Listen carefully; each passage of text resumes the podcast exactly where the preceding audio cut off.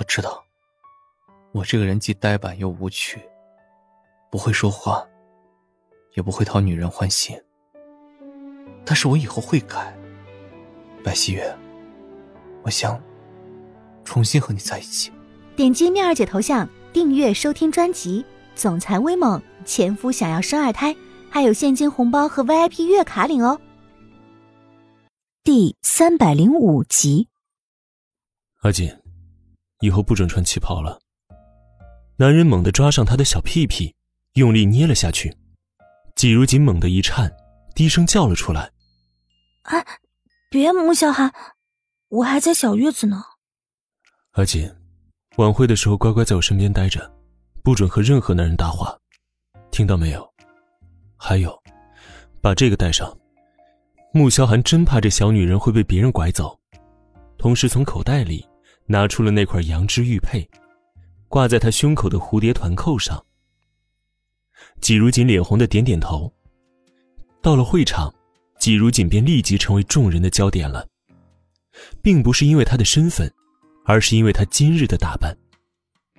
不少贵妇贵女们悄悄拿出手机拍了照片，想知道他身上穿的这件旗袍是哪个品牌的最新款。走过红地毯。进入宴会现场，季如锦看到远方的中心场地被一群人包围着，那是怎么了？怎么那么多人啊？过去看看就知道了。穆萧寒故意卖了一个关子，季如锦乖乖的挽着他的手臂走了过去。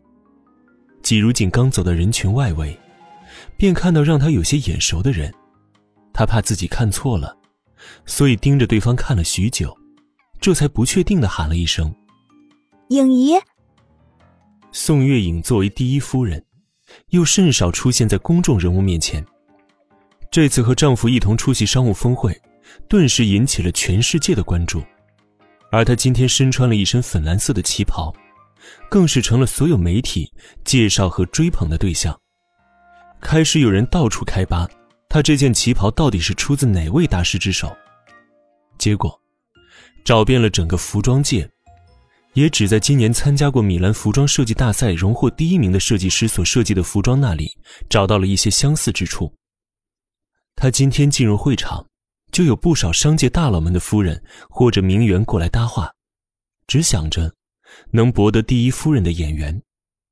季如锦看到宋月影时十分震惊，再看到她身上穿着那条原本送给婆婆魏秀秀的旗袍，脸色变得更加怪异了。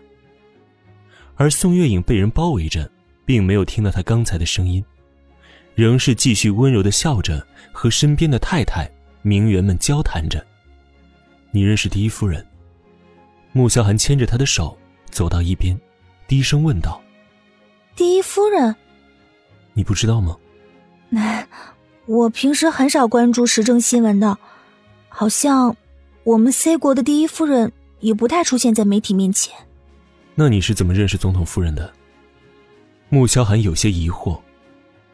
季如锦便将那天去庙里求签碰到宋月影的事情说了出来。穆萧寒只是深深的看了他一眼，没再多问，便看到穆恩挽着一个和他年纪相仿的漂亮女孩走了过来。大哥，嫂子，这位就是黄天雪，是我最好的朋友。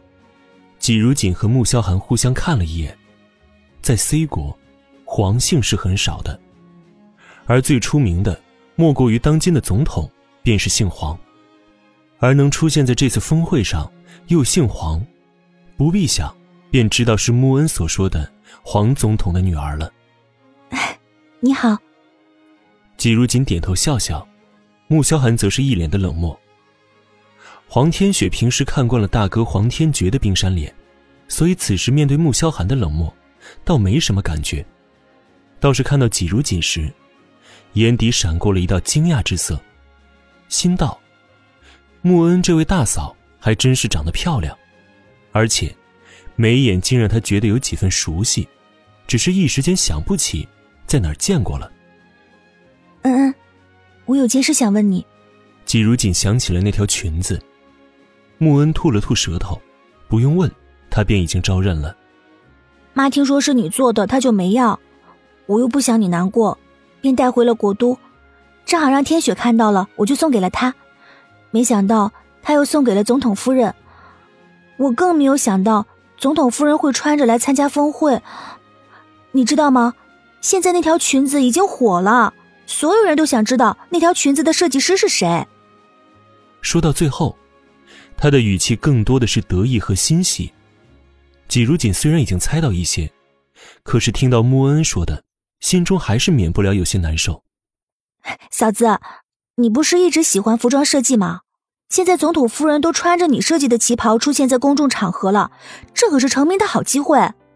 对了，请帖上你的名字还是天雪特意加上去的呢。穆恩恩也很意外，没想到总统夫人会如此喜欢那件旗袍，现在反而庆幸当初自家老妈没收下了，否则只会被扔在衣柜的角落被遗忘。